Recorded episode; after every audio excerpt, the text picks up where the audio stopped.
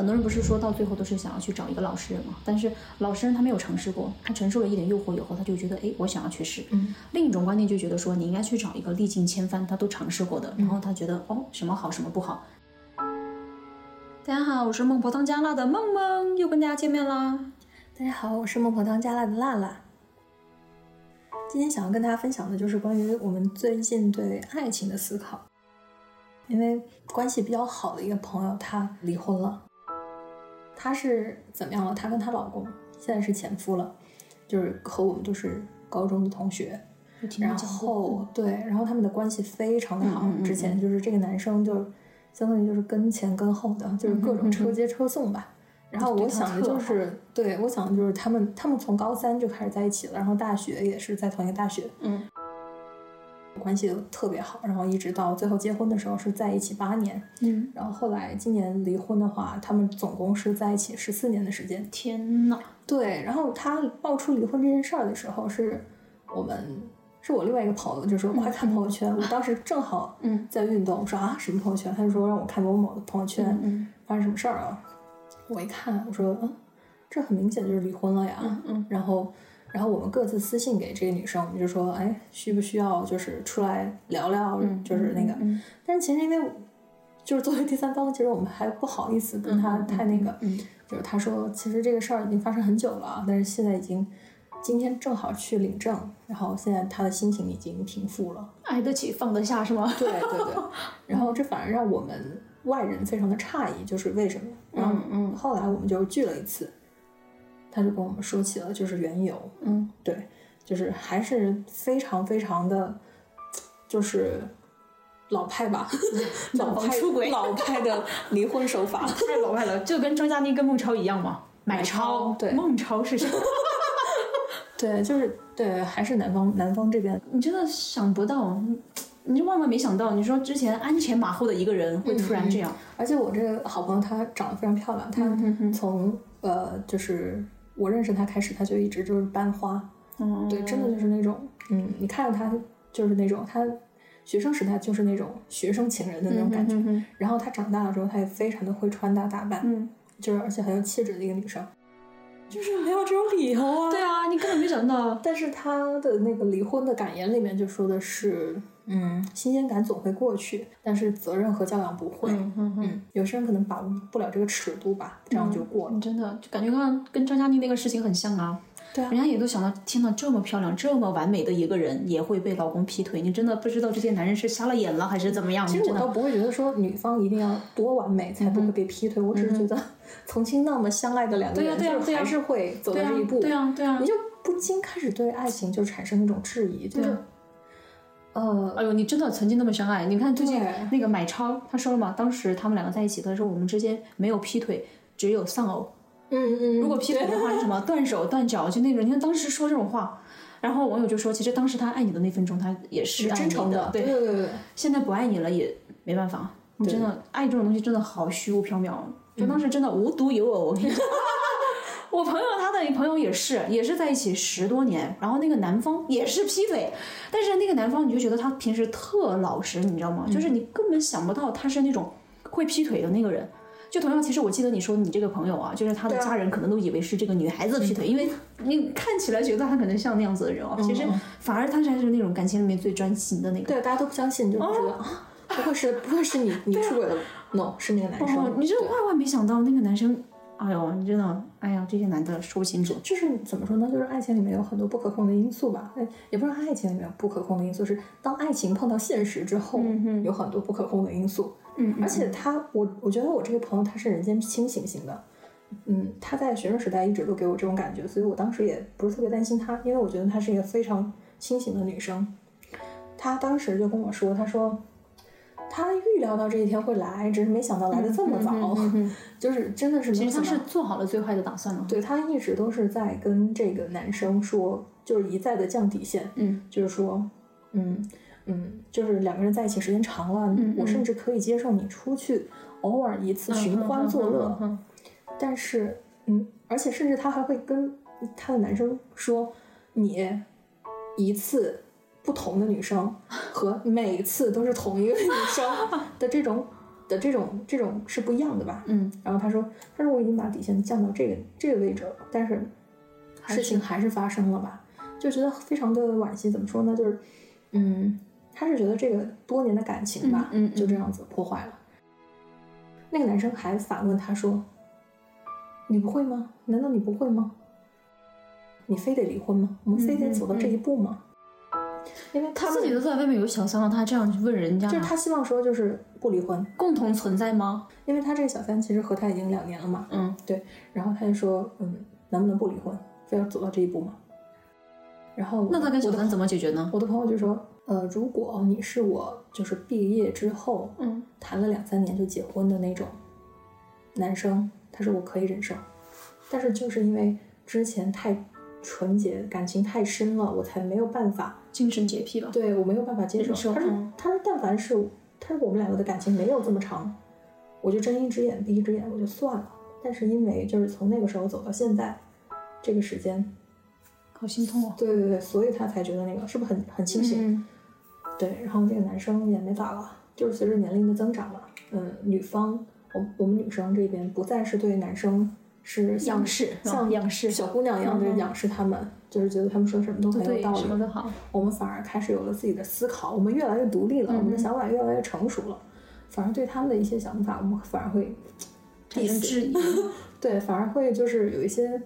不能说完完全全女权，但是我们觉得就是至少得是公平的吧。嗯嗯很多男生在经历了这一遭之后，他们可能自尊心上面会受不了，嗯嗯呃，最后就是分崩瓦解婚姻关系。嗯哼，所以其实怎么说呢，就是不可能说是没有缘由的，都是一点一滴累积的，是就是会让我们觉得，当爱情遇到现实的时候，对啊。真的就是特别的复杂，对吧？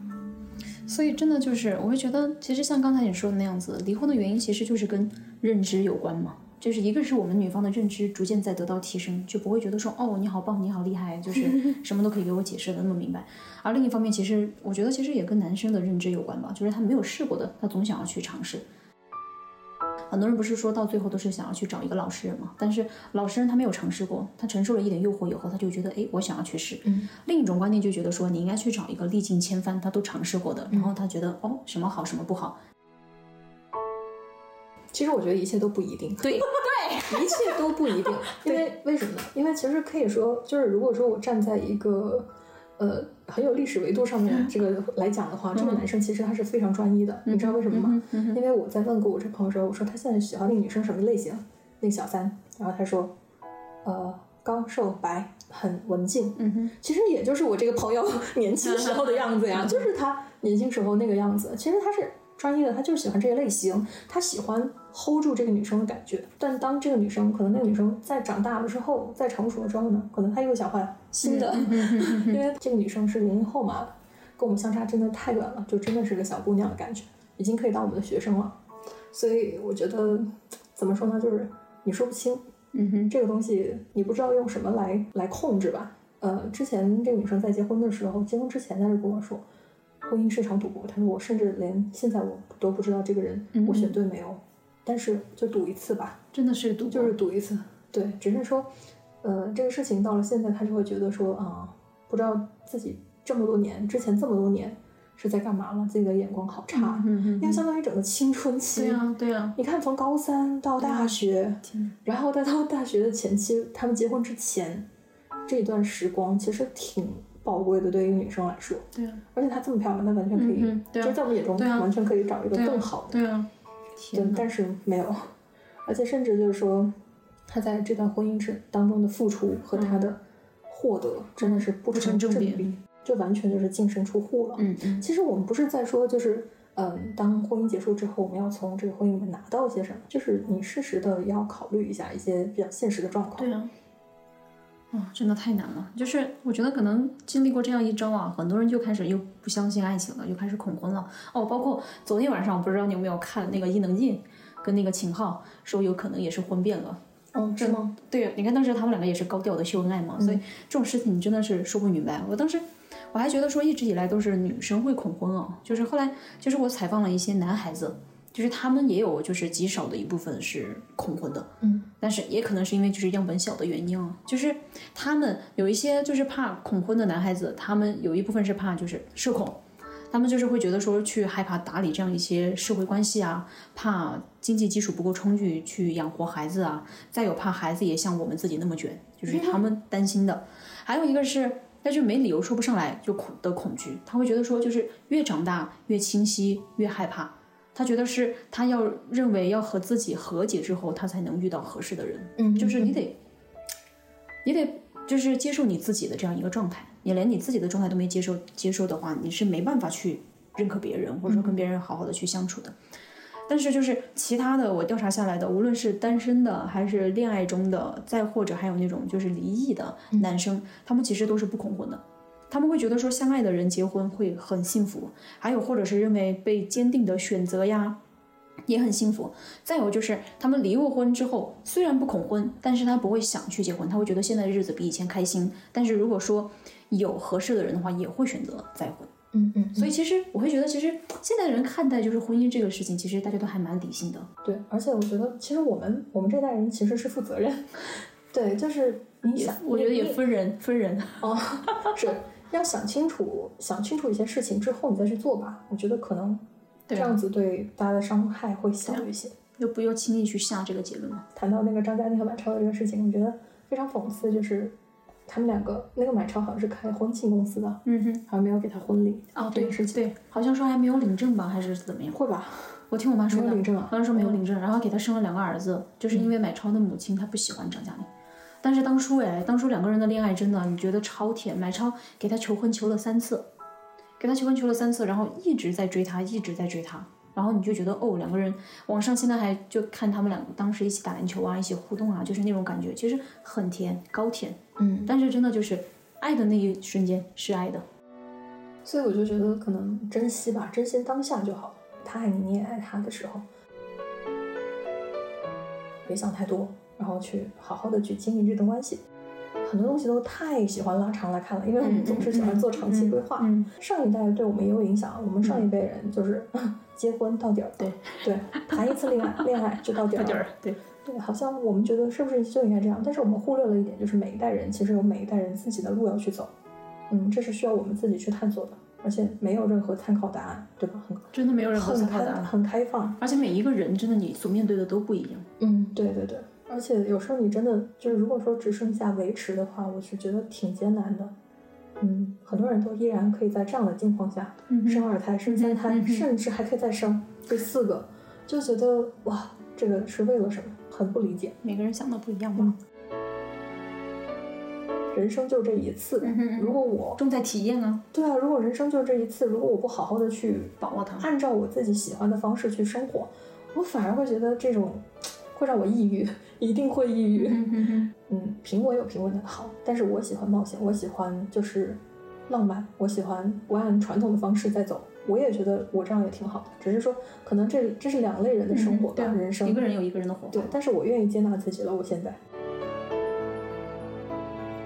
而且最近梦梦嘛，你就是听到了我朋友和你的朋友的婚姻的结局之后，对于你最近发生的新恋情，就是有什么感触吗？我感觉我可能是我其实之前的时候，我其实也有点恐婚，我就想说，万一我这后半辈子一直就跟这一个人过啊，就感觉可能会好害怕啊这个人。然后后来我突然我又想开了，其实就无所谓嘛，合得来就合，合不来就无所谓啊。嗯，就包括像现在，其实我恋爱的一个情况就是我特别看状态，但是我听了刚才你讲的一个自我接纳的这样一个过程之后啊，我就想说，其实也是一个接纳的一个过程。我跟他线下接触的时候，包括我们在一起的时候，你会觉得他就很贴心啊，又很细心啊，就包括比如说他很喜欢就是逗我嘛。然后我就从那个沙发上跳下来，跟他去理论去逗我的时候，他会就是一把把我抱到那个沙发上，他说地上冰，让我不要光脚踩在地上，就是那种瞬间的那种细节，你就会觉得哦，这个人真的很好了，就那种状态。包括还有就是我们一起吃饭的时候，就是我无意间把那个烤鱼的那些汁洒到他的那个茶几上，他又是一个有洁癖的人，然后他又赶紧去弄，又来收拾。我想说我帮他吧，结果我又把啤酒又弄洒了。就可能我就觉得说，我就像那种犯了错的孩子一样，我就很害怕他会骂我，然后他就结果他还是很有耐心的说，他说你坐在那边看电视，我来收拾，然后把全部收拾好了之后，我们又继续又吃，就那样一个状态。关键是他本来其实腰就不好，但是他收拾完了这一切，我们弄完，然后他就收拾完，我们吃完了之后，他又坐在那个沙发上，又还给我缝我之前掉下来的扣子，就那一瞬间你就觉得，哇，这个人就是就情绪很稳定，然后又很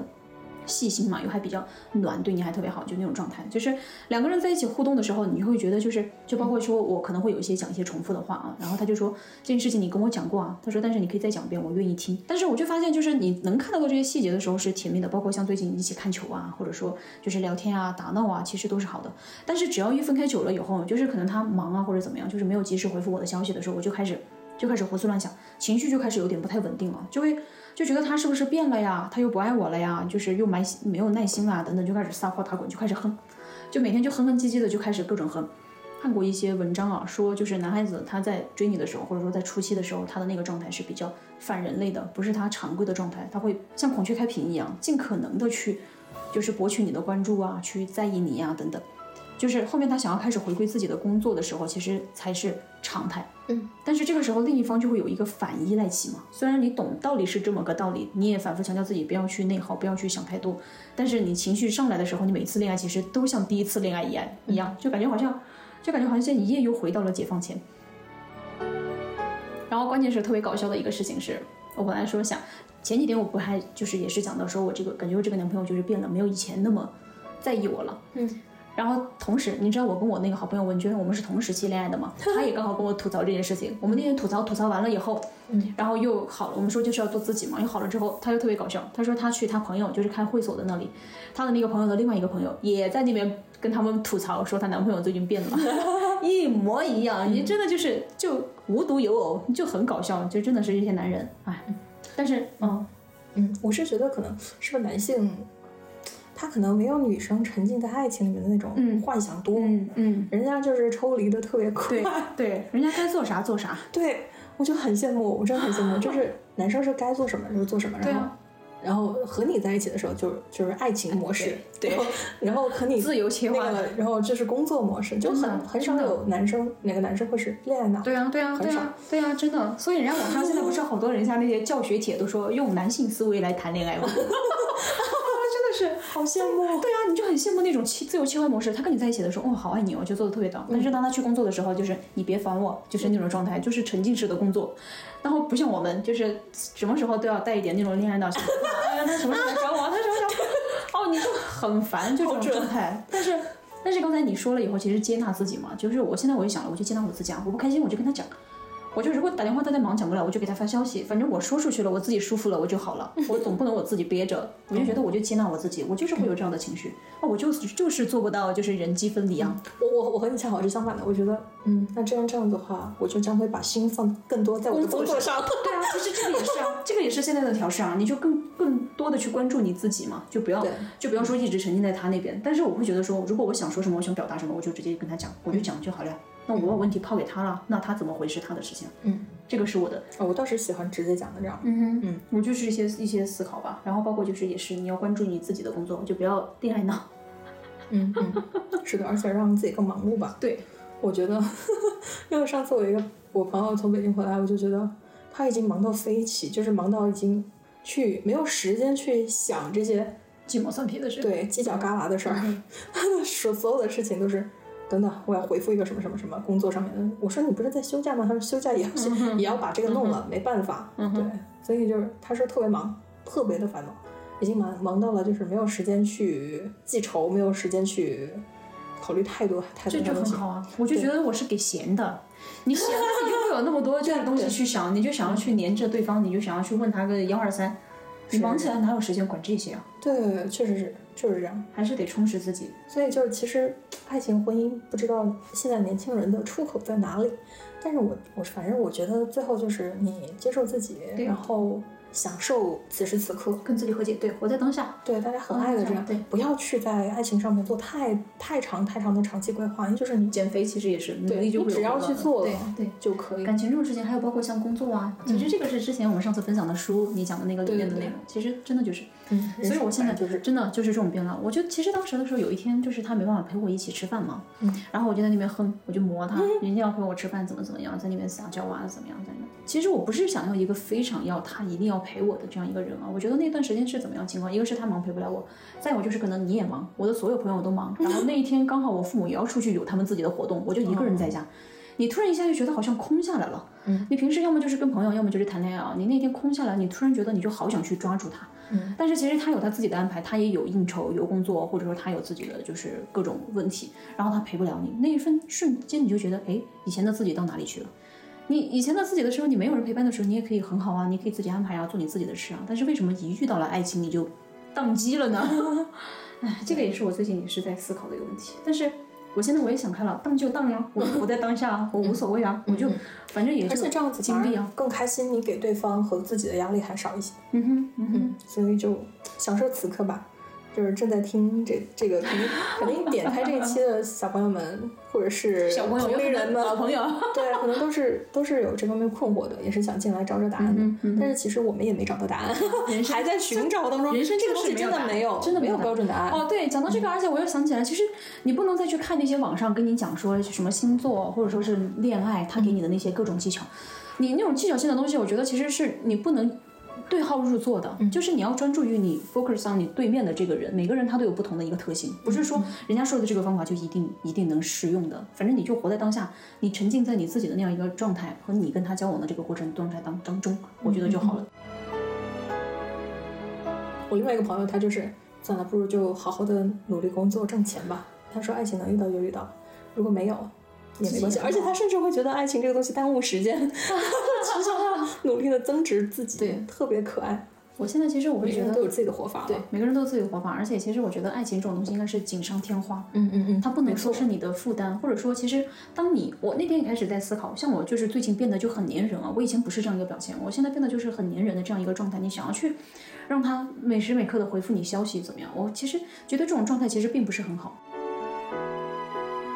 两个人恋爱嘛，其实是在找最佳队友，然后就是互相都要有一些自己各自的技能。我觉得真的就是在想，我觉得你包括比如说你想要去绑住对方的这样一个感觉，就是你既会拖累他，你也会自己内耗，其实相互拖累，不应该是这样一个状态，应该是好上加好。没错，没错。对，所以今天我们的爱情和这个婚姻的这种讨论，其实也是在给自己一些多一点思考。确实没有答案，没有答案。嗯，对。然后我觉得这个任何人也给不了你答案，对，只有靠自己去想清楚，只能自己理解。对，其实有时候就是那一刻，一一分钟、一秒钟，突然就砰一下就想清楚了。那个时候你就最最开心、最自由。对，而且我想引用一下我朋友他说的，就是他是离过婚的嘛，一个男生，他的一个说法，他说，就是像我们刚才这样讲的，其实没有绝对的，就是一个是答案的问题，包括单身也好，结婚也好，或者说拼事业也好。他说，其实一开始我们只是自私的希望自己快乐，但是如果有一天你自己快乐的同时也能让别人快乐，那是最好的结果，锦上添花嘛，嗯，一起快乐，这个是最好的。没错，嗯。